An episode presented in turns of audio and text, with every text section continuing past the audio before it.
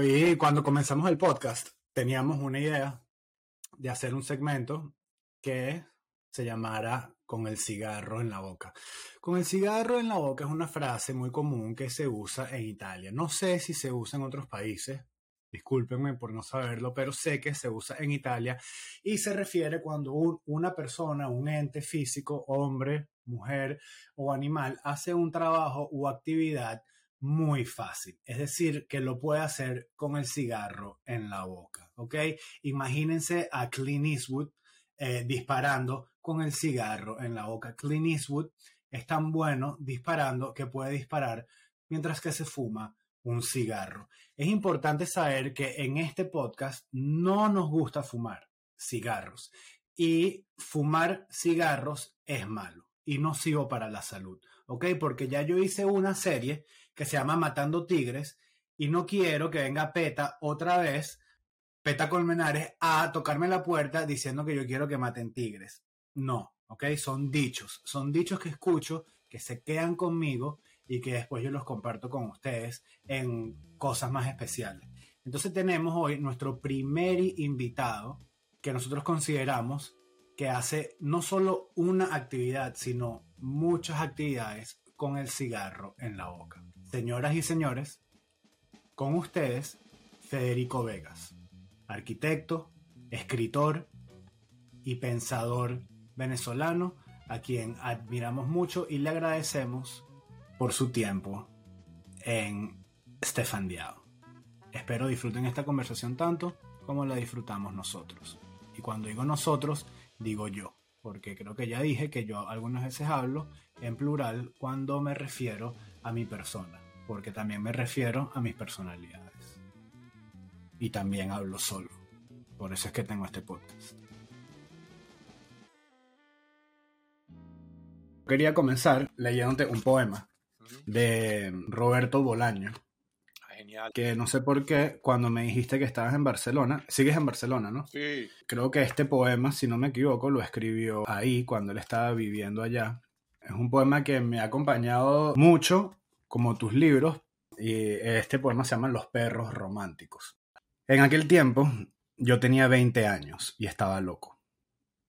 Había perdido un país, pero había ganado un sueño. Y si tenía ese sueño, lo demás no importaba, ni trabajar, ni rezar, ni estudiar en la madrugada, junto a los perros románticos. Y el sueño vivía en el vacío de mi espíritu, una habitación de madera, en penumbras, en uno de los pulmones del trópico. Y a veces me volvía dentro de mí y visitaba el sueño, estatua eternizada en pensamientos líquidos, un gusano blanco retorciéndose en el amor, un amor desbocado, un sueño dentro de otro sueño. Y la pesadilla me decía, crecerás, dejarás atrás las imágenes del dolor y el laberinto y olvidarás. Pero en aquel tiempo crecer hubiera sido un crimen. Estoy aquí, dije, con los perros románticos. Y aquí me voy a quedar. Yo ya no, yo ya no tengo 20, pero todavía me aferro a, a sueños, ¿no? ¿Qué, ¿Qué, es lo que nos pasa cuando crecemos que, que el romanticismo o que lo romántico o lo que nos hace quienes somos a esta edad se desvanece? Eh, ¿Por qué se desvanece? Porque hay algunos sueños que simplemente no están en, no están en nuestro destino. Eh, madurar nos hace perder algo mágico que tenemos o porque es inevitable. Sí, pareciera que pareciera que el romanticismo eh, requiere bastante energía, quizás más que el clasicismo, ¿no? Que es como la, la otra cara de... El clasicismo es el reposo, es la aceptación de que hay una, una cultura, una herencia clásica a la cual tú le das continuidad. El romanticismo por supuesto que acepta esa herencia, pero se ve a veces inexplicablemente en, lucha. Se quiere, no, quiere sobrepasar, ir más allá inclusive de, de las leyes o los propósitos que pone lo clásico. Por supuesto que es un trabajo más agotador. Es un trabajo de lucha, pues, de continua. Y sí, los eres románticos, eh, o mueren joven o, producen joven. Es el Sí. miedo de los románticos ingleses que fue Lord Byron, Ok. que murió relativamente joven. Shelley, Wow. Keats y toda esa pandilla, no recuerdo, Sí. o sea, era un desastre, pues. Sí. Entonces la- el romanticismo es más incandescente y es más- insaciable, porque en definitiva se dirige a un destino desconocido. El clasicismo por su propio nombre está basándose, eh, alimentándose continuamente y refiriéndose a una herencia. Sí. Que no es, no es así extremo, porque los románticos también tienen unas referencias, ¿no? Tienen unos patrones, tienen unos guías. Pero es una vida más, ah, más dramática. El éxito eh, quita romanticismo. No creo. No creo. A veces incluso lo fortalece. El éxito es muy bueno. El éxito puede ser, puede ser muy, no solamente halagador, sino que te da de comer, ¿no? Sí. Eh, vuelvo a Lord Byron. Pues Lord Byron, el éxito en su época era arrollador. Ok. Y tenía una frase que me encantaba.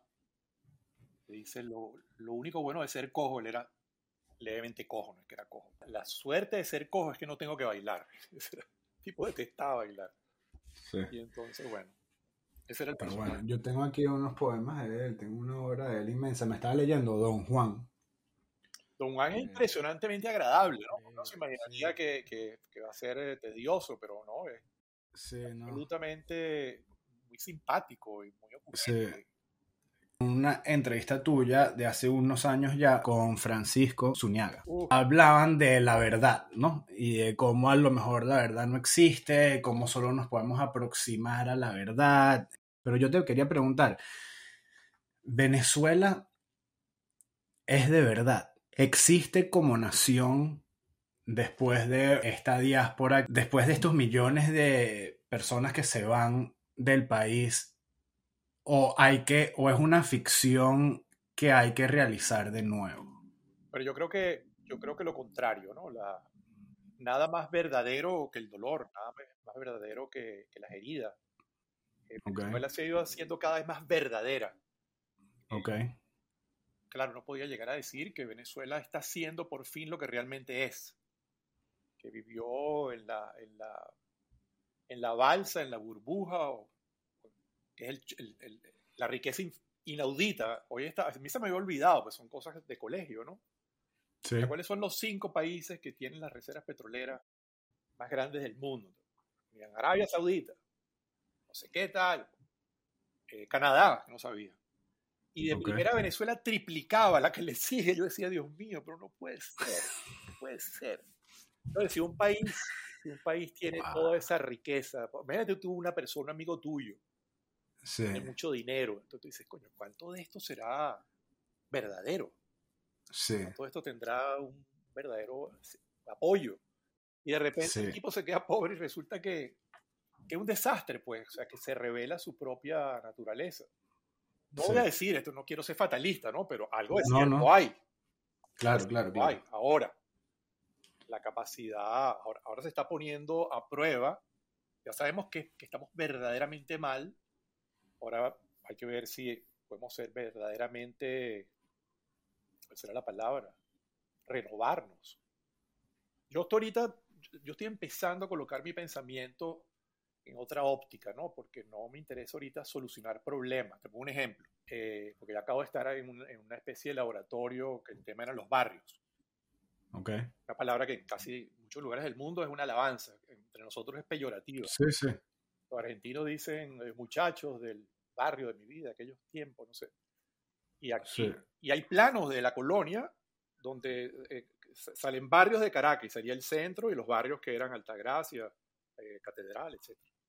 ok, Pero bueno, los barrios ya son el, más del 50% de la ciudad, lo que llamamos barrio en el sentido crudo. crudo, sí, Y entonces, bueno, el es problema y el barrio y la cosa. No, yo creo que hay que cambiar el pensamiento. Ahorita estamos tan mal, pareciera que no hay nada que hacer. Entonces es el momento de pensar. Y dije, bueno, vamos a reunirnos a, a pensar en la Caracas del- de los 500 años, que son ya. Dentro de 45 años, tú quizás lo veas.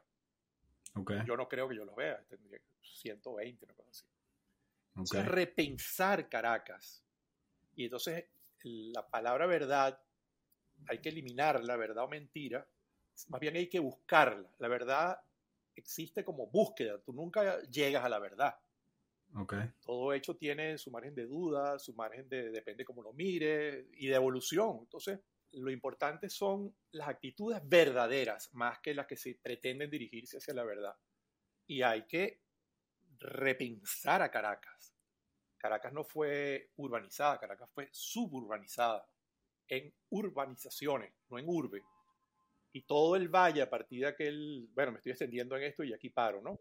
todo ese valle se llenó de urbanizaciones y con una cosa que se llamaba viviendas unifamiliar aisladas. Tú puedes imaginar una semilla más antiurbana que una vivienda unifamiliar aislada, o sea, que lleva en su condición de fundacional que va a ser aislada. Eso es todo.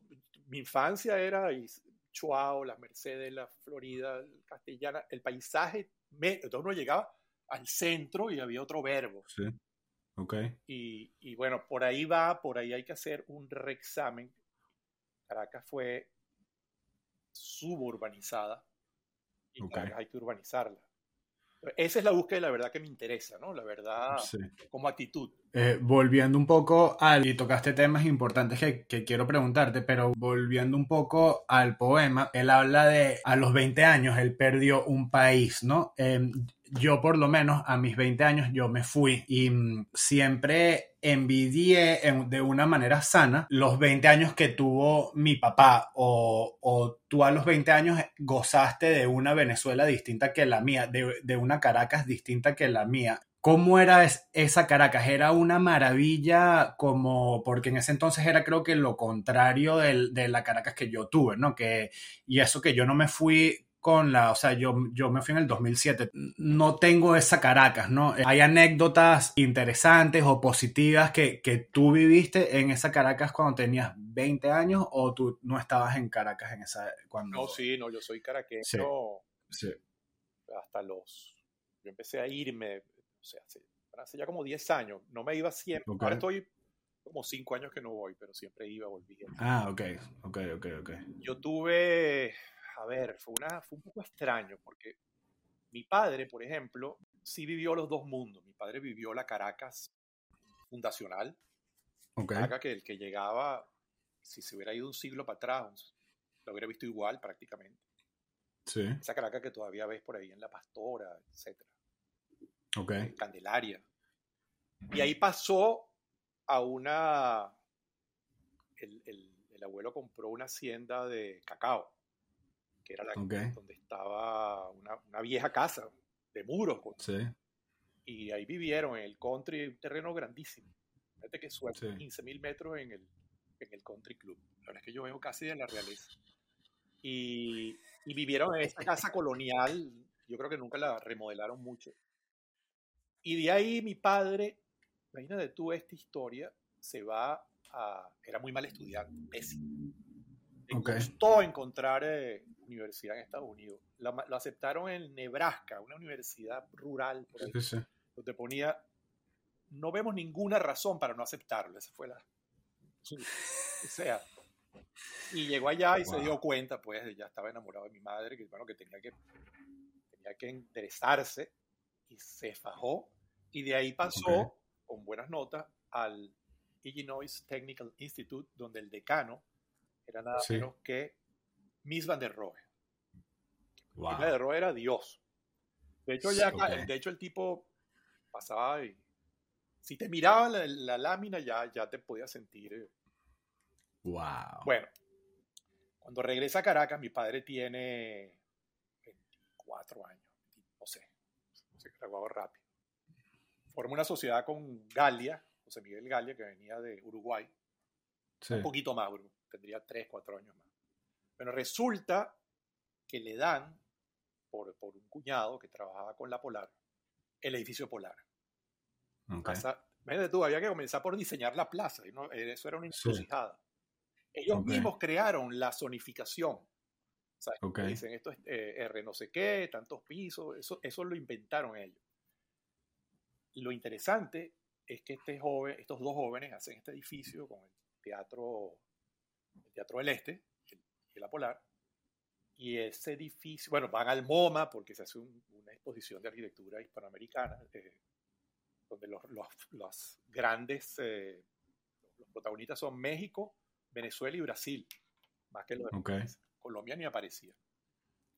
Y resulta que un tipo que se llama Henry Russell Hitchcock, que es el dios de la, de la historia de la arquitectura, edita un libro en el cual había trabajado mucho tiempo, pero la primera edición es en el 54. Acuérdate que estos jóvenes tienen 27 años cuando eh, hacen el edificio. Y ah. pone, claro, el libro es, va pasando del, 19 al 20, ahí están eh, Boulet, eh, luego Le Corbusier, Mies van der Rohe, Alvar Alto, todos los... Y la última foto del libro es el polar.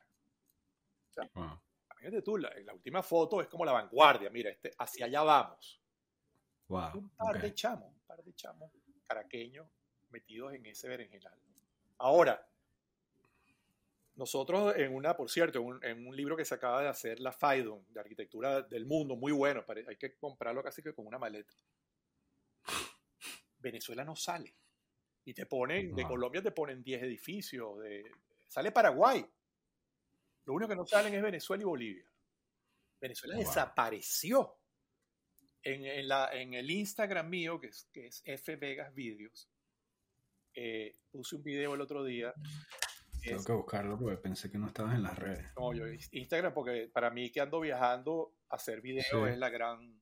y me gusta compartirlo, pues, ¿no? Ok hay un video que muestra, hay una revista que yo la cito ahí, no me acuerdo ahorita cómo se llama, que básicamente son fotos de edificios. Esos edificios que tú vas a ver ahí, que son como 30, 40, son desde el año 50 y algo hasta el 60 y algo, 50 y 60.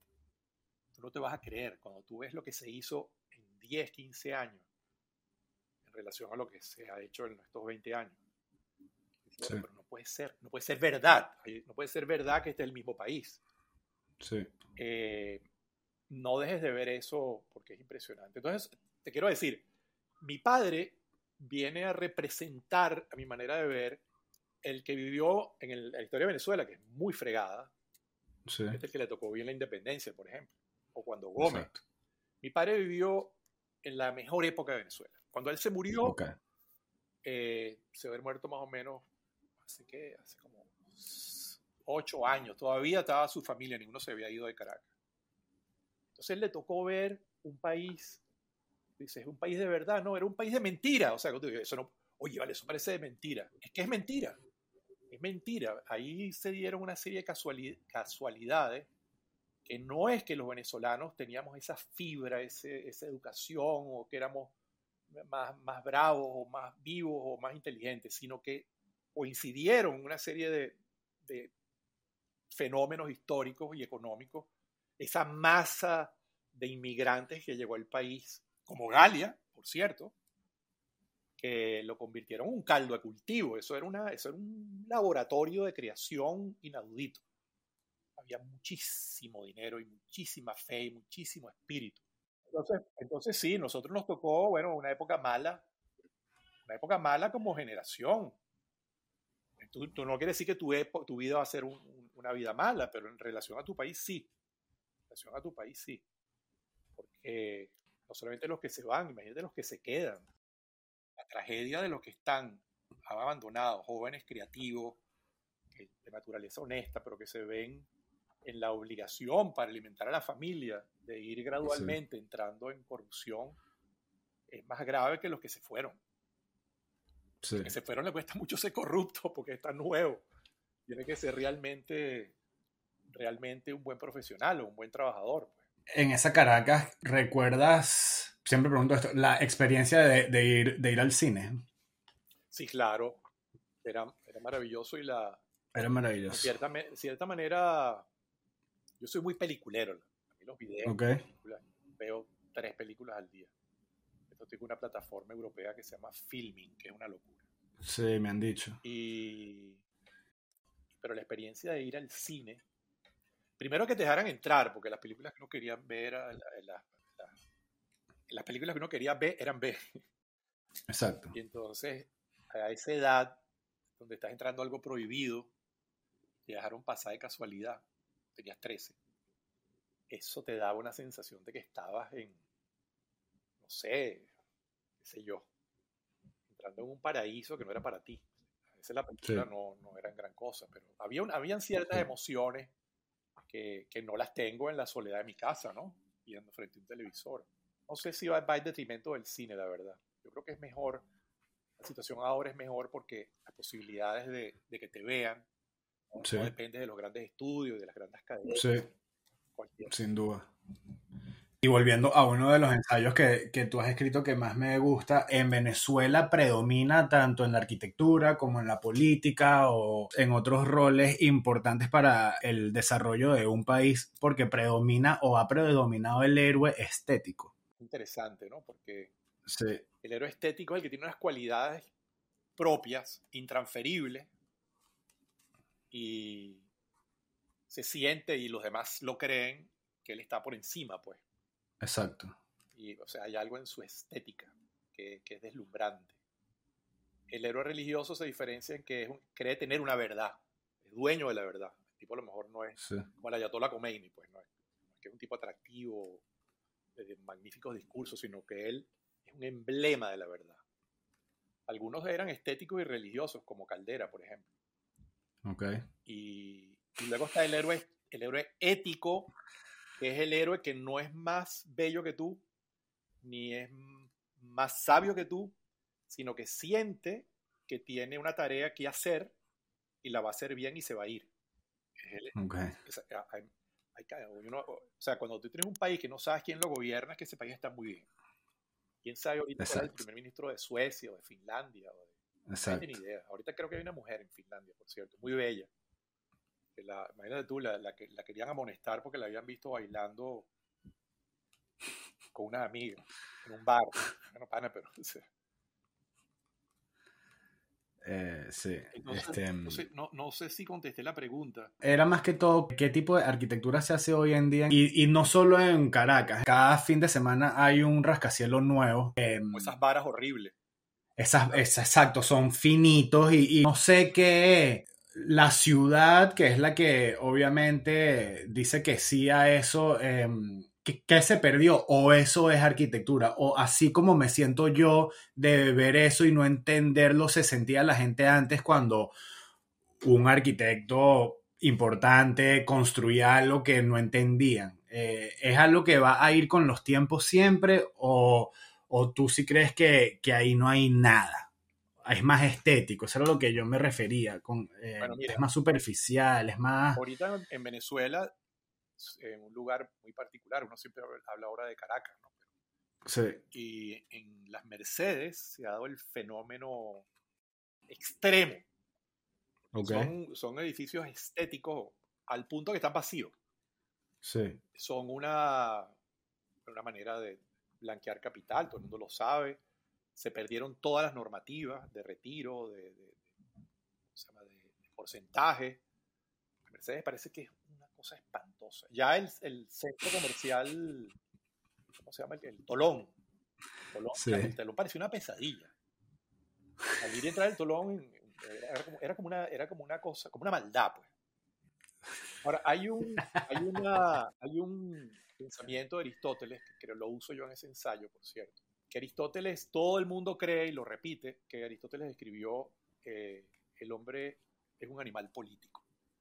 Sí. Eso va, calza perfecto con la idea de lo estético. Es que ese tipo, sí. míralo, que míralo, míralo, míralo, ese tipo es un político. ¿vale? Míralo hablar, óyelo hablar. Sí. Y resulta que hay un historiador eh, inglés que se llama Quito, que dice que no, que alguien se equivocó y eso, se, eso siguió rodando. Porque lo que dice es que el político es un hombre que pertenece a la polis. En la medida en que tú perteneces a la polis, te sientes parte de ella y la, la polis está tu alma, tú vas a ser un buen arquitecto, tú vas a ser un buen político, tú vas a ser, etc. Pero si es al sí. revés, que tú, te, tú, tú, eres ungido con la política por tus cualidades, el que se crea, cree eso se fregó. Y el que es gobernado por un animal de eso se fregó. Entonces hay una arquitectura que pertenece a la polis. Y es una arquitectura que requiere, bueno, por supuesto, eh, un contexto sano ayuda muchísimo, unas leyes urbanas ayudan muchísimo, un estilo y una costumbre de hacer ciudad, como ha existido, ciudades que han mantenido ese estilo y esa costumbre, ayuda muchísimo. La honestidad en la ejecución y en la concepción ayuda muchísimo. Y todo eso tiene que ver con pertenecer.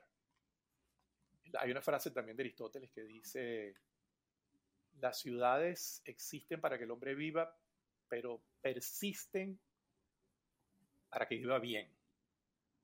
O sea, tiene, eh, es, eh, la ciudad tiene continuidad en que el hombre continúe viviendo bien. Y, y, claro, eso requiere de mucha gente que está dedicado a la polis. Sí. Por cierto, no, no olvidemos algo, la, lo ético y lo estético es una relación muy peligrosa, porque hay belleza en la ética. O sea, lo estético se puede, se puede presentar como ético. la ética tiende a ser menos engañosa, pero lo estético es peligroso.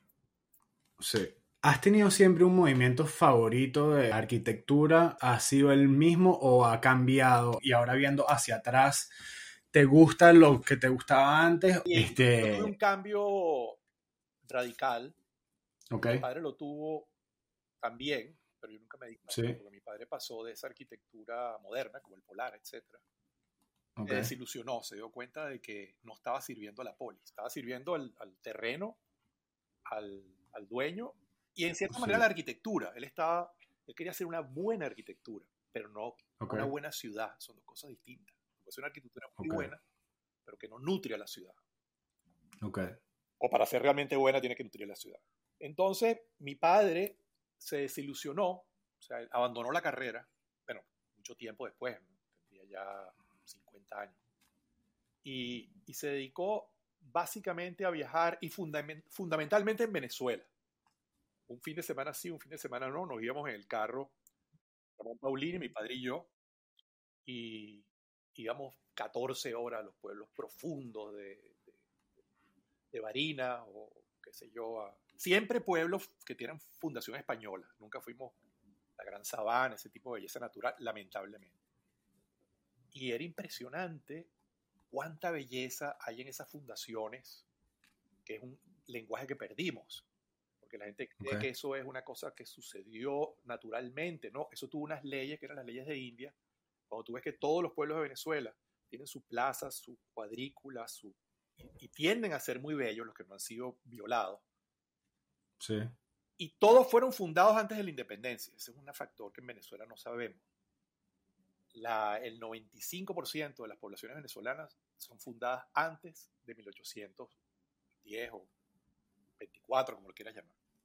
Okay. O sea que es una herencia fabulosa y nunca se estudió en la Facultad de Arquitectura lo que eso fue y la evolución que eso podía tener. Entonces, yo sí me di cuenta a través de esos viajes por Venezuela y, de redescubriendo las leyes de, o descubriendo las leyes de India, me fui al archivo de India y empecé a darme cuenta de lo que había significado esa épica que es continental, cierto.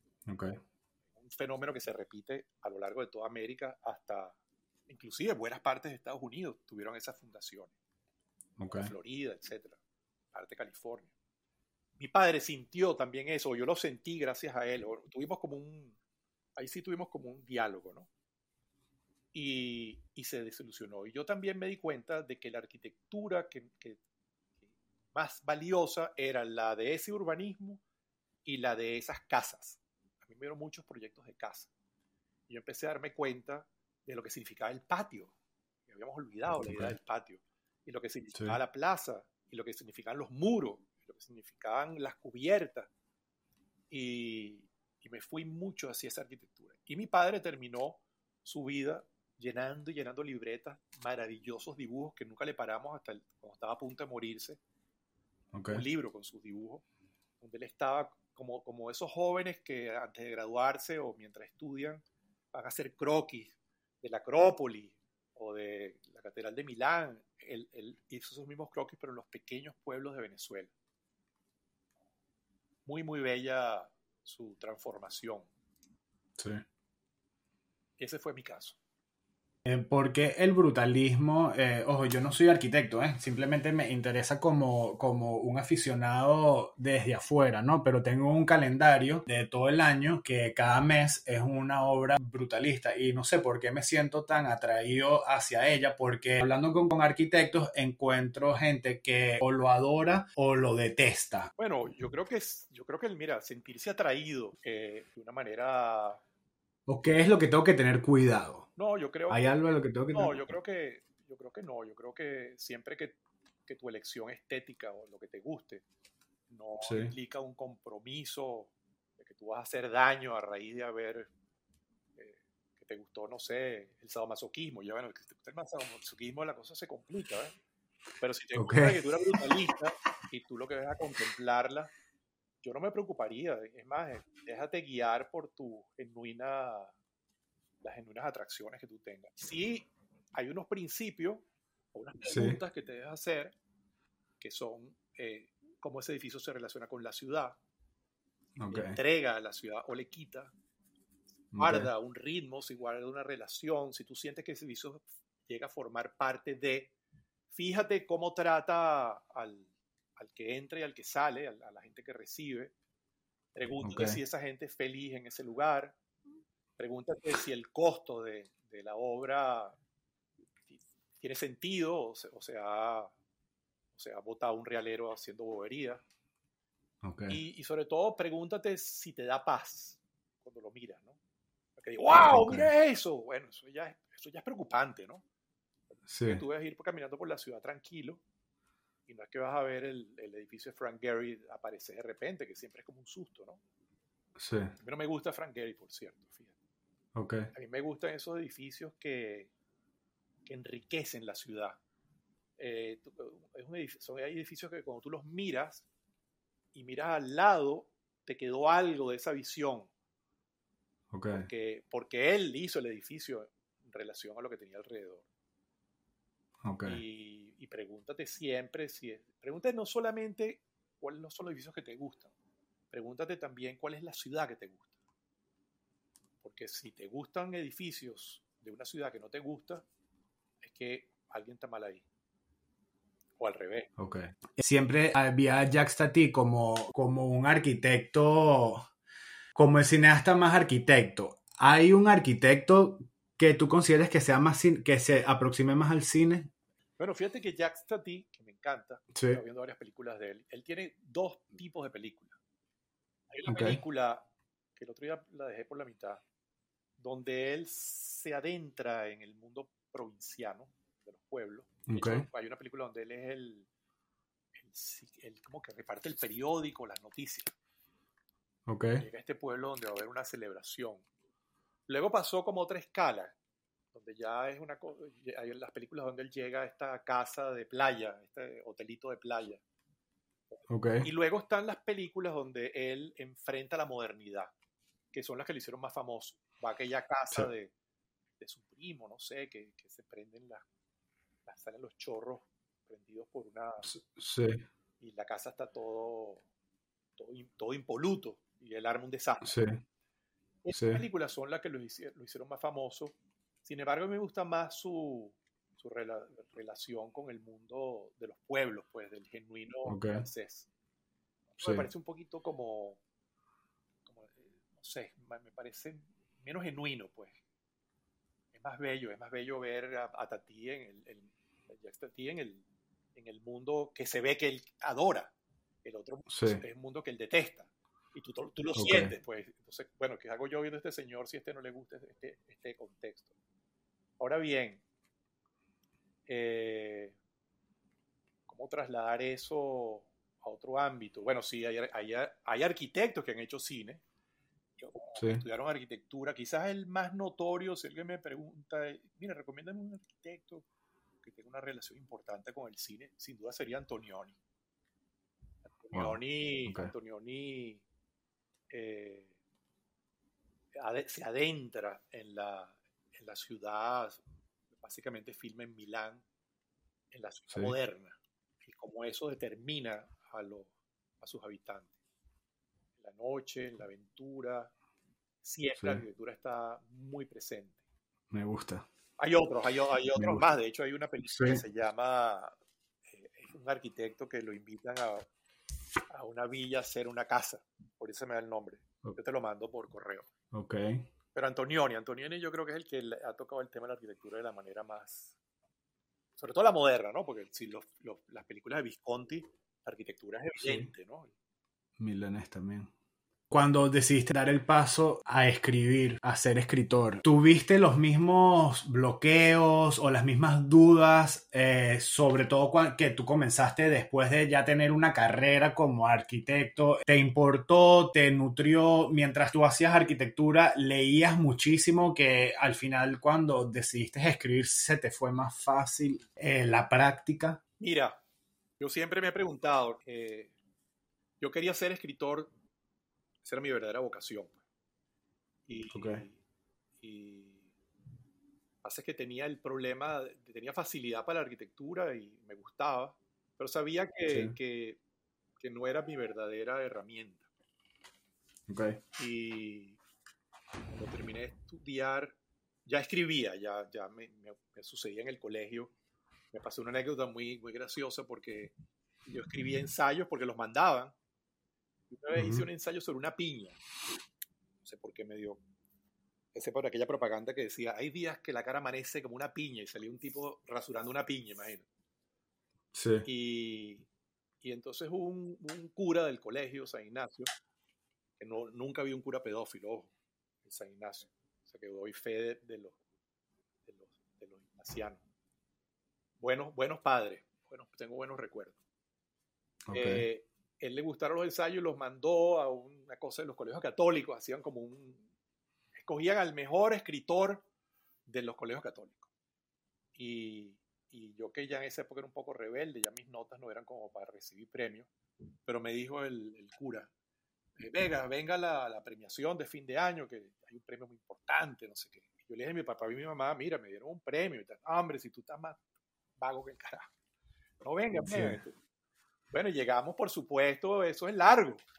Fulanito. Sí. Había uno que se llamaba Alejandro Castillo que le ponían como 20 medallas en la oreja. Wow. Y, y mi papá impaciente. Y al final se hizo tarde. Y entonces él salió, ahora los premios de la Asociación de Colegios Católicos, uno de los premios más importantes, no sé qué. Premios de lectura. Entonces, fulanito, fulanito, y fue, salieron tres carajitos. Benedetti, Salvatierra, Zambrano, tres carajitos. Tendrían, ¿Qué edad tendrían? ¿Qué edad? Ocho años. Entonces el locutor del carrizo, como vio que ya la gente se estaba yendo, no dijo, y ahora vamos a dar el premio tal al mejor escritor. Él se cortó eso y dijo, Federico Vega. Wow. Entonces me paré yo, muy idiota, y me paré, éramos los tres carajitos y yo estos son los, los, que, los que mejor han aprendido a leer. No. y le pusieron mi, no, ni siquiera medalla, era como un, una cosa así. Yo me agachaba, ¿no? Porque el tipo... Sí. Y además creo que el, el, cura era chiquito el que me puso la medalla, además. Y cuando salí, mi papá estaba bravísimo.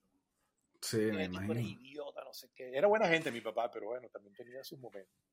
Entonces, bueno, yo empecé a estudiar arquitectura con mucha felicidad porque la, la facultad de arquitectura era, era como ir a una fiesta. La niña más bella de la... De ¿Dónde estaba? En la facultad de arquitectura. La gente más... No sé, eran, eran tipos, gente muy simpática. Y me era fácil. Sí. Tenía facilidad. Okay. Fue la mala o la buena suerte que cerraron la universidad cuando Caldera. La cerraron dos años. Okay. Yo quedé a la deriva y ahí sí dije, ahí ¿verdad? me hice un viaje por Sudamérica y cambió mi, mi percepción. Y dije, voy a ser escritor. Y le dije a mi papá, mira, yo me voy, voy a una hacienda, porque yo entendía pues que era ser escritor, pero no tenía su apoyo, ¿no? Y me acordé, sí. me dijo, lo que te la... se lo dije cuando él se estaba bañando, que no me, o sea, enjabonado, cuando estaba enjabonado. Le dije, mira, yo me voy a dar, ¿qué iba a hacer? ¿Salí desnudo, darme un coñazo? No. Total que me fui a esa hacienda y tuve una crisis horrorosa. A los cuatro wow. días, todo como que se derrumbó. Wow. Y, y, y, o sea, me di cuenta de, de, lo cerca que estaba la locura. Y, y tiempo después dije, no, yo me voy a refugiar en la arquitectura. La arquitectura era como Taima, pues, era la, la guarida. Seguridad, futuro asegurado, mi padre contento, yo contento. Y la verdad es que la pasé muy bien y mis años de arquitecto los disfruté muchísimo. Hice algunas cosas que, que me gustaron haberlas hecho. Pero volví a surgir poco a poco. Yo de repente escribí un ensayo, de repente escribí un cuento, pero todo eran como esbozos.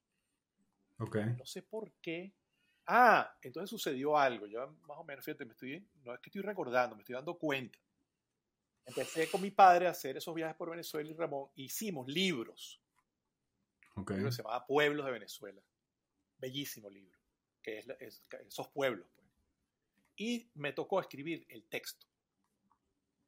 Y escribiendo ese texto, y luego hice otro más que se llamaba Venezuela Vernácula, y luego hice un libro sobre la Hacienda La Vega, y luego hice un libro El continente de papel, que eran todos los planos de Venezuela en el archivo de India.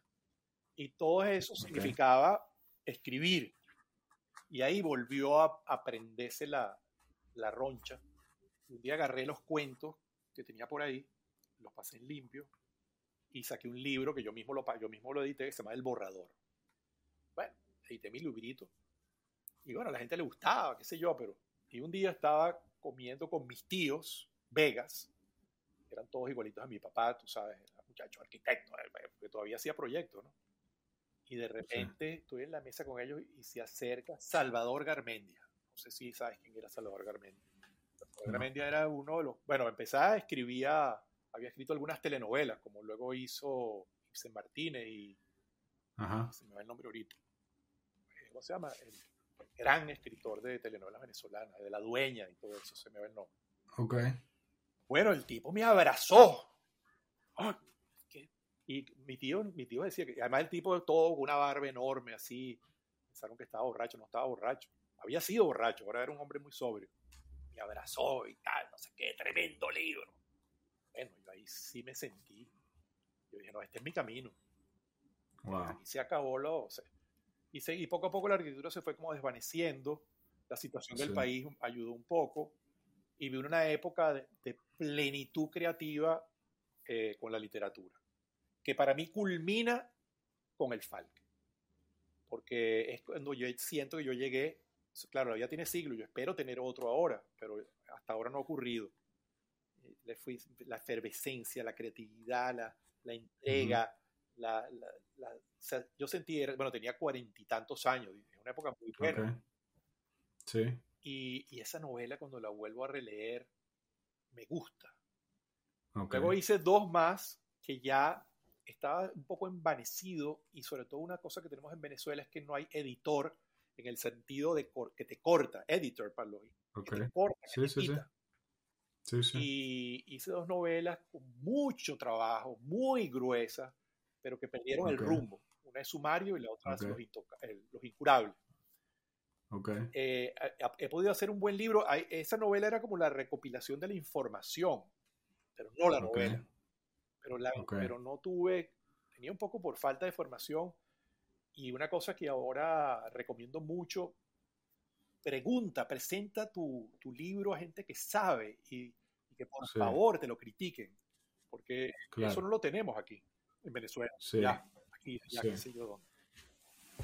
Y, y bueno, gradualmente mi producción desde que me fui a Venezuela ha bajado muchísimo, no volví a publicar. Okay bueno, luego publiqué libros de ensayo, etcétera, pero yo lo que hacía era escribir en Pro Da Vinci, que fue una época deliciosa, sí. escrito en la gran aldea, y, y, y, últimamente, no te, o sea, yo no sé, no sé qué voy a hacer, porque no tengo dónde publicar ese flujo de ensayos semanales, que escribir un ensayo sí. por semana y verlo publicado y leído, sí.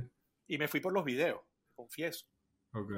Los okay. videos me da un placer enorme, es una terapia. Ok. Sí, ya, sí. ya, los verás, hay como 350, una cosa así. Wow. Um, y me gustaría, he pensado, tú me preguntas, ¿y qué vas a hacer ahora? Bueno, me gustaría sí. más el cine. Ok. Estaba viendo una película ahorita, te voy a mandar el nombre, me pareció muy interesante. Ok. Ese cine que está entre lo documental y lo, y lo ficticio, ¿no? A sí. me gustaría emprender ese trabajo de reimaginar esa ciudad que hay que reurbanizar con ideas profundas para, para estos años. Y tengo un libro en camino que, que sí está empezado y que espero terminar. ¿Es una novela o es un libro es una novela Es una novela sobre un episodio de mi vida. Es un poco obvio, lo más fuerte que me ha sucedido en la vida y, y bueno, algún día tendré que escribir sobre eso. O terminar porque estoy en ese proceso. Ok. Hablando de escribir en Venezuela y los escritores en Sudamérica, eh, yo tengo aquí Márquez, Borges, Cortázar, Bolaño, Benedetti, Uslar Pietri, em, Andrés Luis Blanco. Eh, la pregunta es, ¿qué, es culpa nuestra que en el boom sudamericano de literatura no estábamos tan representados em, o, es culpa de que no sé, no porque creo que hay talento y había talento. Em, no, no. Pero como que no. No, no, no. Nada, comparable a García Márquez en Colombia o a en Perú. Y nada comparable eh, a Borges en Argentina. Porque siento que esta gente trascendió eh, fronteras em, y nosotros estamos como que, o sea, yo puedo, yo puedo encontrar más fácil un poemario de Borges en otros idiomas o que, uno de Andrés Eloy Blanco, por ejemplo. Eh, es, eso, ese vacío que hay es por es porque el país no falla en gente que lleve nuestra palabra a esos sitios en donde puede, la pueden yo creo que, valorar más. Creo que no, yo creo que no, olvídate, hoy en día es ningún país es un problema de que nadie lo valora, lo valora ni lo entiende, que no tiene, todo, el mundo entero anda buscando que, o sea, qué publicar. Ahorita acaba de, de, salir una especie de estrella al firmamento, ahorita no me acuerdo el nombre, eh, de un de un trans eh, que vivía una vida horrible, pues, de dormía en el parque, de que lo golpeaban, de que... Sí. atractiva, por cierto, muy, muy inteligente. O la novela se llama Las Malas. Buscas ahí. Las Malas. Buscas ahí un segundo, te, tienes el nombre. Eh, Camilo, Camila Sosa Villada. Camila Sosa, Camila Sosa. Bueno, esa, esa novela esa, mujer pasó de ser un homeless, agredida, vilipendiada y despreciada, a ser la, autora del momento, van a hacer películas, etc. El otro día la, ah, entrevistaron y... ¿Es española? es argentina. Ah, es argentina. O sea, tienes un ejemplo de alguien que vivía en un mundo donde es imposible pensar que vas a ser un gran escritor. Sí. Y, y le preguntaron, le dijeron, bueno, Camila, cuéntame algo, tú antes eras una pipa que no sabía dónde ibas a comer ni dónde ibas a dormir, ahora te entran dinerales por derechos, por películas, por cosas, ¿tú cómo haces para enfrentar ese alud? Se quedó pensando así, pestañeó y dijo, pues sabes qué, me enfoco en el dinero. me enfoco en el dinero. Y hay un mercado buscando talentos, eso no es así de que no nos comprenden, no hay. Y no hay por una razón muy sencilla, por, por varias razones. Eh, cuando aparecen, o sea, el talento creativo no, generalmente viene como una especie de ave que revolotea y suelta su polvo mágico. Y en un momento dado de la historia, muy poquitos agarran de ese polvo creativo. Te pongo un ejemplo. El teatro griego, hay mil teatros ruinas de teatro entre Turquía, todo el Peloponeso, Tierra Firme, etc. De todos esos 300 teatros o 1000 teatros, habrían cuántos dramaturgos, no sé, también miles, miles, miles de miles. Okay. Y solamente conocemos la obra escrita de tres. Y esos tres son casi contemporáneos, un poquito separados, pero que son Esquilo, perdón, Eurípides, Esquilo, perdón, Sófocles y Eurípides, en ese orden. Okay. Eh, ellos han podido ser como decirte abuelo, eh, papá, nieto, pero más pegadito, más pegadito. Incluso hay uno que se muere después el otro habiendo nacido antes, bueno. Eso se repite. Si tú vas a Inglaterra, hay un momento cuando aparece Shakespeare, bueno, que Shakespeare está demasiado despegado, pero esto también, eh, bueno, ya me vendrán los nombres. En Francia están Corneille, Molière y está el tercero ahorita no me acuerdo. Es como si se produjera el fenómeno por tríos. Sí, está Shakespeare, está Marlowe y está... Pero el otro es... Eh... ¿Quién más tienen a ellos? Byron, ¿puede ser o no? Philip Marlowe, William Shakespeare. A veces la, Dramaturgos. Sí, los, los, tres eran contemporáneos. Tres eran contemporáneos. Marlowe, Shakespeare y escribió Beowulf. ¿cómo se llama? Bueno, no me acuerdo. Ah, ok, ok, ok, ok, ok. Y lo que te quiero decir es, cuando se muere esos tres, cuando se mueren esos tres franceses, para poner un ejemplo, pasan dos siglos donde no hay un dramaturgo de valor, hasta que aparece, eh, yo estoy mal yo, hasta que aparece eh, Víctor Hugo, imagínate tú. O sea que de repente tú tienes estos genios y de repente no hay, no hay, no hay nadie, hay un vacío. Sí lo, mismo ocurre en, lo mismo ocurre en la pintura, lo mismo ocurre en el literatura, en el cine, en el cine tú lo ves. Hay un momento que ese ángel flota sobre, sobre Francia y te parecen Truffaut, eh, Godard, Godard. Eh, Chabrol, eh, etc.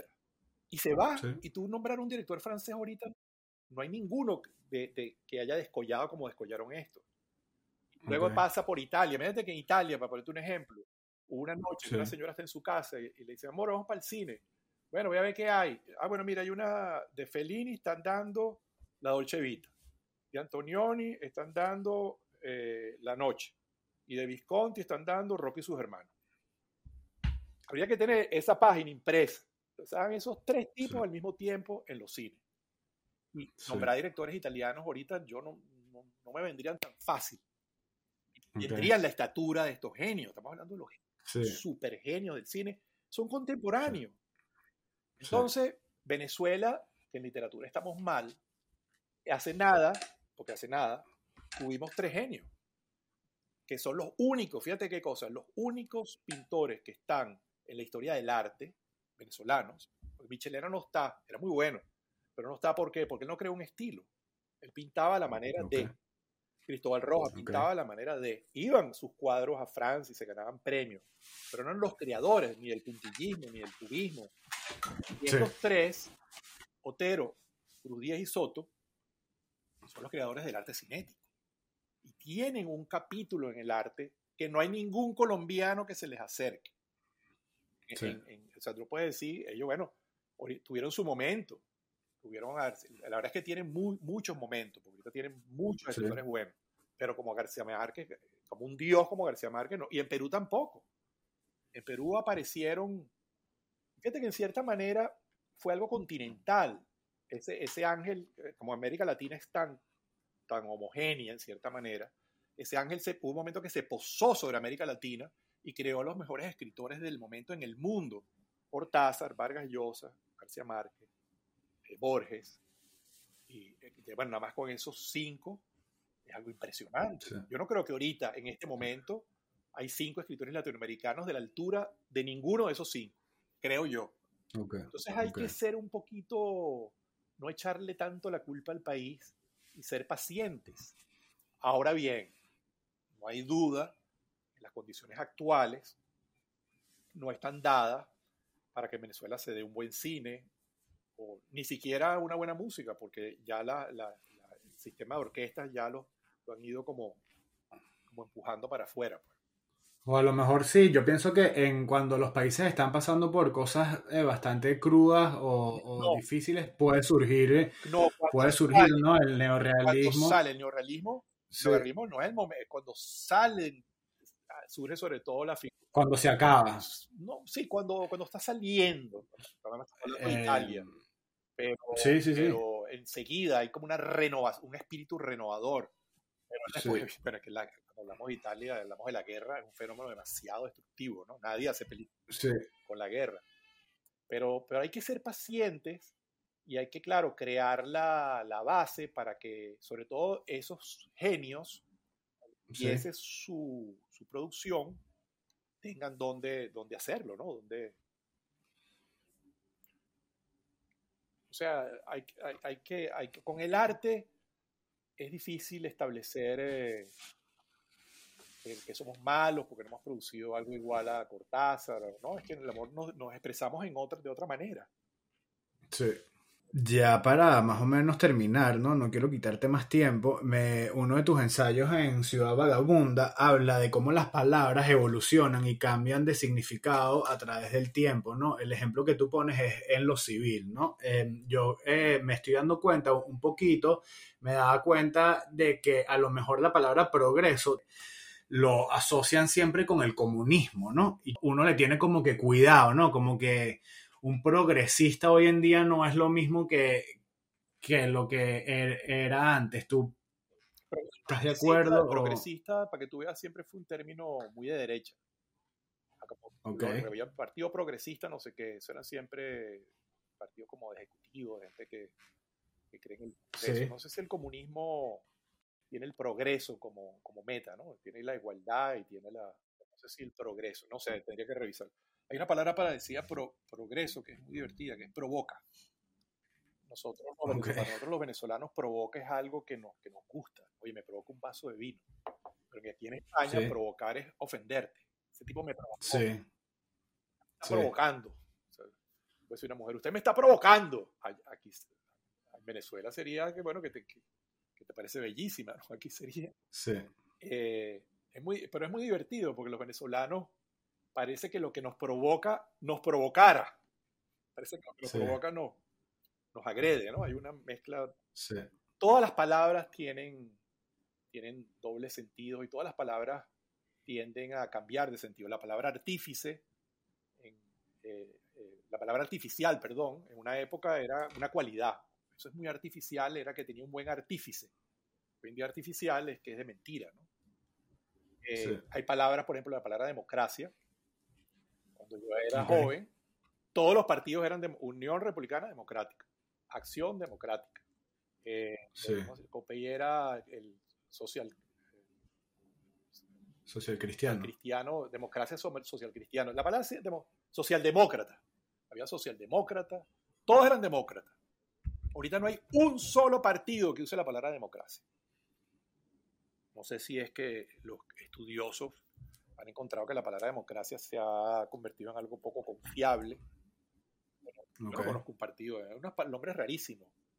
Eh, aquí están los demócratas y los republicanos. Ah, bueno, sí. Aquí, se ha mantenido. Aquí, en Estados Unidos. Estados Unidos tiene una estabilidad política impresionante. Es el país que ha tenido más tiempo con la misma constitución y con el mismo esquema con el mismo esquema. Claro. La primera vez que yo he visto que se produce un fenómeno que ha podido acabar con la política norteamericana es, Trump.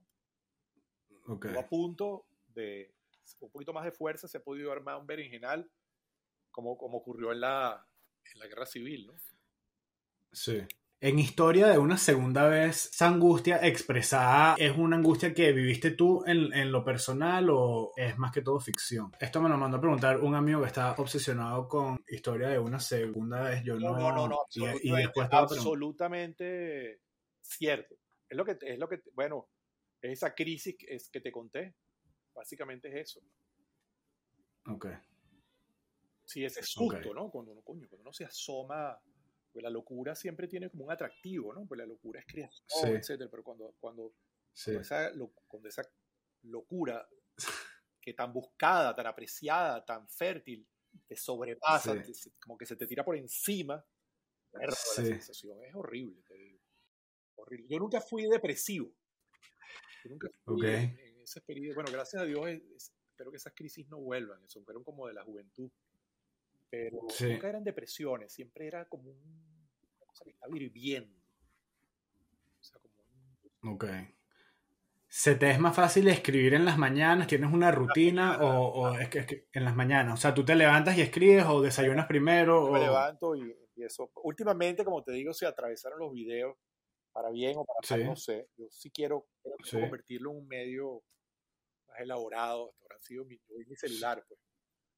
Sí. Pero estoy empezando a pensar que se puede extender, se puede, o a lo mejor eso, a lo mejor esos minutos de un, esos videos de un minuto es lo que es, no sé. Sí. Pero mira, yo recomiendo eso, ¿no? El que pierde la mañana pierde todo. ¿Verdad? Además, la mañana no está. Yo estoy intentando. El problema es que tengo un bebé de 10 meses y es difícil. Es difícil. Entonces estoy escribiendo más por las noches, pero porque ya la casa está en calma, ¿no? Hay paz. Eh... Lo que pasa es que la mañana, eh, uno que ve, cierto, lo que. una cosa muy importante es que en la noche tener una libretica a mano, porque idea que se tiene en la noche, si la, escribo mañana, se te olvida. De hecho, no perdona. Sí. Y eh, te quería preguntar, desde que me casé, yo me casé recientemente, ¿no? Y siempre estaban los tíos y la gente que te echa el broma y te dice, ahorita sí te jodiste y tal. ¿Por qué la gente se casa? Bueno, la gente se casa porque, evidentemente que la gente se casa porque es una imposición social, ¿no? En la medida en que tú perteneces, te sientes comprometido, o sientes que tiene por cariño o por, dependencia de una sociedad religiosa, religiosa de apariencia, pero entonces tú te casas. Te casas. Yo me casé. Eh, mi mujer salió en estado y era una situación que era imposible no casarse. O la, hubiera tenido que abandonarla, ¿no? Yo estaba súper enamorado, tenemos casi 50 años juntos. Pero yo me casé consciente de que el matrimonio fue un, horror porque pues, los padres estaban muy bravos con nosotros, los primeros de la familia que se casaban con, la, con, la, novia en estado. Ah, y eso fue, bueno, pues, un matrimonio amargo. Me enfermé, en mi matrimonio tenía 40 fiebre y fui al médico y me dijo, usted lo que está es nervioso. Y, coño, 40 fiebre. Y, pero yo creo que es una bonita ceremonia y creo que si tú se lo puedes regalar a, a la familia, a los padres. Bueno, es una fiesta y aunque seas creyente o no creyente, es un rito. Es como bautizar el hijo, ¿no? No, yo no bautizo ¿Por qué? Si es un rito muy bello. Yo no tengo, yo, no, estoy, yo no soy nada creyente, nada religioso y me doy cuenta, me doy cuenta de que muchas veces ha hecho mucho daño, pero creo que también ha hecho mucho bien. Pero, yo, no, yo no soy quien para medir si he hecho más bien que mal, ni me interesa. Está, con estadísticas. Si siento que el rito es muy hermoso. La religión que más me gusta, por supuesto, es la de los dioses romanos, los griegos. Me parecía mucho más sincera, porque tenía una, una evidente fantasía. Nosotros no nos quedamos atrás, no hay ninguna diosa griega que haya tenido un hijo siendo virgen antes, durante y después que de cierta manera, algunos de nuestros dioses sobrepasamos. Yo creo que hay un solo dios griego que se muere y resucita. Bueno, mm. no se morían, ¿no? Entonces, pero bueno, es la religión que nos tocó y es la de los abuelos, los padres. Mí me gusta.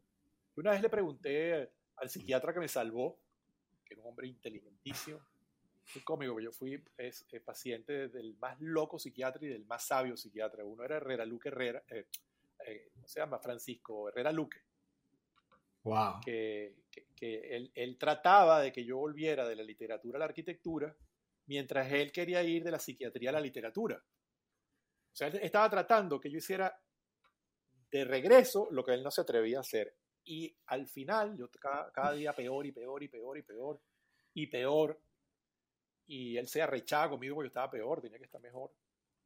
Y de repente le dio una úlcera horrible, casi se murió por su drama interno. Porque ahí sí dejó la carrera, dejó su profesión, que era muy bien, y se dedicó única y exclusivamente a escribir. Se dio cuenta que se iba a morir si no lo hacía. Gracias a Dios, porque es importante también para mí. Durante la pandemia leí el de Bobes que me mató y me, y me fue, mira, opinión polémica. Yo me leí Lanzas Coloradas y después el Urogallo y al lado las Lanzas Coloradas parecía un cuento de niño, de niños. es el único que ha escrito sobre la independencia de Venezuela. Yo lamentablemente no lo, puedo, no lo pude nunca leer. Ya me, invitaron a la, ¿sabes que está la sede de la biblioteca Herrera Luque en Chaco. Ok. A los grandes. Y yo conozco al esposo y me invitaron y yo le dije a, para que hablara pues de Herrera Luque. Y le dije a la secretaria o a la organizadora, mira, es que yo fui paciente de él casi no cuento el cuento. Yo, no puedo, yo, no, yo nunca he podido ni agarrar un libro de Herrera Luque, mira el trauma mío.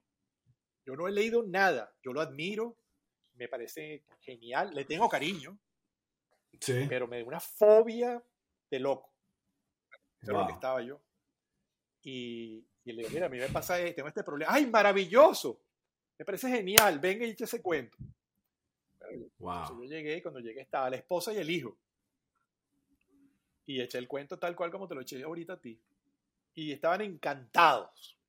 Dije, bueno, no entiendo a la gente, ¿no? No entiendo a la gente. Wow. Em, ¿Todavía ves boxeo? Mucho. Me meto en YouTube, empiezo a ver. Sí. Me fascina Tyson. Puedo ver las peleas de Tyson. No, Sí. no me gustan todas esas peleas raras que hay ahora que se dan con los pies. UFC, ajá. Me gusta sí. mucho los mexicanos. Hay un, García y hay otro que es hay el, el campeón, que creo que es mejor. Pero me gusta mucho, me gusta mucho el boxeo. Sí. ¿Crees que hay, crees que después que nosotros nos vamos de este planeta pasa algo con nosotros? ¿O, o no? No, me parece totalmente innecesario. Me parece, Innecesario. me parece totalmente. No sé. Narcisista. No, me, pare- me parece tonto, honestamente. Me parece tonto, porque. O sea, pero viene otra cosa, pero esa otra cosa de qué te sirve, además. O sea, no pienses en cosas que no te atañen, cosas que no, que no, que no puedes comprobar, ni. O sea, Sí. Yo no creo que nadie nunca ha venido con ningún testimonio de que eso es así, pues. Ok. Y no, se- yo creo que nos morimos como se mueren los perros. No somos más que los perros y se mueren los, los pájaros. Y me parece bien, Ok. me parece bien. Me parece, parece que no hay mayor descanso, ¿no? Fíjate el- Sí. el poder- lo que sería no, no poder morirse. Sí, los ahora va a vivir para siempre, o se va a transformar en gacela, o qué sé yo. No sé, me parece. No, no entiendo Este- mucho, ¿sabes? No entiendo. Gacela está bueno. Eh, ¿Tú has visto The Lobster? Una película griega de Yorgos Lantimos. Yo, yo la vi, pero De que si no, de que si estás soltero tienes que conseguir pareja o si no te conviertes en un animal. sí, la voy a volver a ver porque, porque la he oído nombrar mucho, pero no me enganché. Me enganché. Eh, ya las últimas, ya para terminar, ¿no? Eh, yo siempre he pensado, leí alguna vez y me lo quedo, que si se acaba la, la civilización por un accidente hipotético y queda, sobrevive Hamlet, la humanidad va, se va a desarrollar. ¿Tú tienes algún libro que a ti te guste tanto que en, que en caso de este hipotético accidente catastrófico te quisieras quedarte con él? Un libro que te hayas leído que, bueno, que, que si pudiese salvar uno. Bueno, hay un libro muy controversial que me interesa muchísimo. eh, vuelvo a él de vez en cuando, que es la Biblia, sin duda, ¿no? Ok. La Biblia es un la Bi- Biblia es una cosa extrañísima porque es la, es la historia de un pueblo eh, recopilada, escrita y publicada por, por quienes luego lo persiguieron. Porque todo el Antiguo Testamento son todos judíos, Sí. que es la parte importante de lo que nosotros llamamos Biblia, la Sagrada Biblia. La Sagrada Biblia Sí. es la, la historia de un pueblo que perseguimos de una manera atroz. Él dice, no, que la Inquisición en España solamente mató 7.000 personas. Bueno, pero 7.000 personas ah, en una hoguera, pero es que no es eso, ¿no? Es la actitud que ha habido. Eh, pero sin embargo, eh, bueno, esa historia, como fue recopilada, es interesantísima. Sí. Y yo creo que ahí hay muchas claves, ¿no? Por ejemplo, cómo hacer un hombre y una mujer. Si Sí. se trata de... eh, yo ahorita quiero hacer un video, acabo de hacer uno sobre la Virgen, por cierto, sobre un cuadro de Giorgione, que Ok. se llama La Tempestad, ese es de los más recientes, que creo que no me va a atraer Ok. muchos amigos, porque yo digo ahí que el cuadro sale una mujer semidesnuda, bebé en los Ok. brazos, así muy protegido, y hay un hombre que la mira como un soldado, y hay una tempestad. Una tempestad. No está pasando nada, pero ya hay un, como un relámpago. Y entonces Sí. decían que ese cuadro era una profanación de la imagen de la Virgen. Yo digo, espérate un segundo, ¿no será al revés? ¿No será la Virgen y el niño una profanación de lo que es la verdadera maternidad? Y cuando te pones a ver los cuadros de la Virgen, la relación entre el niño y el bebé, sobre todo al principio, ¿no? Luego, después del renacimiento, empieza como a endulzarse. Es una relación como de cierta... La Virgen nunca está mirando al niño, siempre está así como, como las manos decían, eh, dedicadas al Señor. De hecho, hay un cuadro que se parece, que es de Filippo Lippi, donde la Virgen está parada y el niño está sobre la tierra, ni siquiera sobre el manto de ella, sino sobre la tierra, donde hay hormigas, espinas, qué sé yo. Y es un cuadro clásico, pues. Entonces, bueno, ya me di cuenta que algunas, hay mucha gente que... Y a mí me encanta la Virgen, pero me gusta observarla en, sus dimensiones, ¿no? Pero ahora quiero trabajar porque hay una escena que todos hemos leído y que todos hemos aceptado, que es la relación entre Adán y Eva, Dios y la culebra. Que la culebra es la mala, es la que te engaña, la que te... Resulta que es al revés. Ay, ay, ay. Resulta que es al revés, porque Dios dice, si comes esa fruta morirás. Sí. Y entonces la culebra le dice, no, eh, le dice, no, mire, eso no es así. Si tú comes esta fruta, tú vas a saber la diferencia entre el bien y el mal. Eso es la, esa es la verdad. Y la mujer cobre, la fruta y, y, se, da cuenta, pues se da cuenta de quién es, dónde está, qué está pasando, porque antes eran como unos animalitos de corral. El Edén es un corral. El la palabra paraíso significa muro. Era un corral que tú metes uno, dos cochinitos. Pues. Y entonces Dios, cuando, cuando, los ve que se tapan, que se tapan, dice, ay, ay, ay, estos ya comieron del árbol del bien y del mal. He aquí que no vayan a comer de la vida eterna, porque entonces serán como nosotros, dice nosotros, por cierto. Si estos tipos, una pareja que ya comió de la vida eterna, una de las características de Dios, y ahora come, perdón, se comió el árbol del bien y del mal, y ahora come el de la vida eterna, se acabó. Y por eso es que lo sacan, lo botan. Todos hemos leído ese cuento sin entenderlo. El Papa Francisco decía que la historia, la, la, ¿cómo se llama? Lo que, lo que cuenta la culebra fue el primer, eh, le da un nombre, pues, la primera mentira que se hizo universal. Resulta que no, que es al revés. fake news. Dice que lo que dijo la culebra fue el primer fake news de la historia. No, no fue fake. Era verdad. Terrible, ¿no? Terrible. La manera como hemos aceptado todo, una cosa tan fundamental en nuestra religión. Es el primer capítulo, el primer, es el primer cuento de la humanidad. Y todos vemos a la culebra como un bicho malo que nos, que nos fregó la vida. Ah, tú querías seguir metido en ese corral sin saber nada de la vida, qué es bueno, qué es malo. Eh, eh, yo creo que esa Biblia hay mucho que. Bueno, y luego, y luego otra cosa curiosa. Tú sabes que los dos grandes mitos, las dos grandes primeras ciudades, la que está en la Biblia y la que está en la historia, una la funda Caín y la otra la funda Rómulo. ¿Te acuerdas? Rómulo funda Roma. Y Caín se va, funda la primera ciudad que él la nombra en, la Biblia, la nombra. Sabes que los dos mataron a su hermano.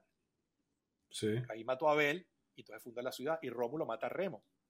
¿Te acuerdas que Rómulo dice a Remo, mira, ahí es la muralla, había hecho una zanja, ¿no? Con un arado.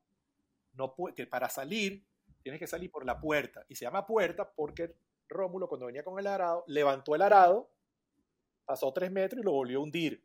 Entonces en ese surco había ese paso.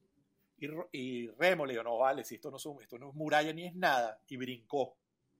Este fue y lo mató. Lo mató con el arado, que se parece mucho al arma que mató Caín Abel.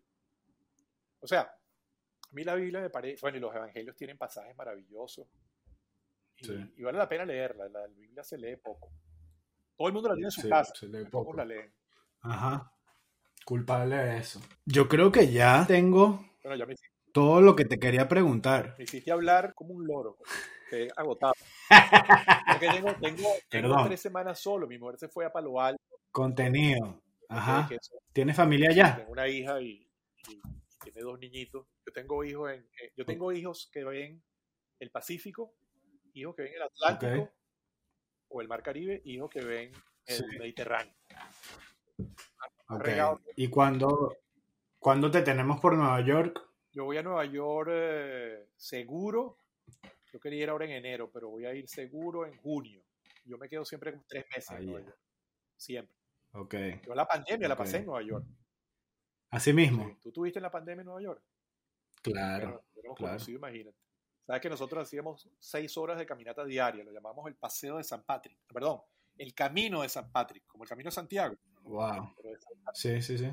Gracias por tu tiempo. Eh, puedes, para ponerlo en el episodio, eh, puedes darnos tus, tus redes sociales si quieres que la gente te siga, Instagram, Twitter, no sé si tengas. Ok, me lo puedes repetir. F Vegas. F Vegas Video. Buenísimo. Eh, gracias por el falque. Creo que es importante, Gracias es por tu... que los veas porque vas a, vas a ver una faceta importante, ¿no? No son- Sí. Esos pequeños videos te dan mucho mi visión del mundo. Espero que les haya gustado esta conversación con Federico Vegas. Demasiadas gracias otra vez a Federico por su tiempo. Eh, lo pueden seguir en su red social, en Instagram. Y mm, espero que les guste este formato con gente que nosotros consideramos que puede hacer las cosas con el cigarro en la boca. Vienen más invitados, invitados que no aguantamos a mostrarles y se acercan las navidades. Viene un nuevo podcast el martes. Espero estén bien. Bendición. Dios te bendiga.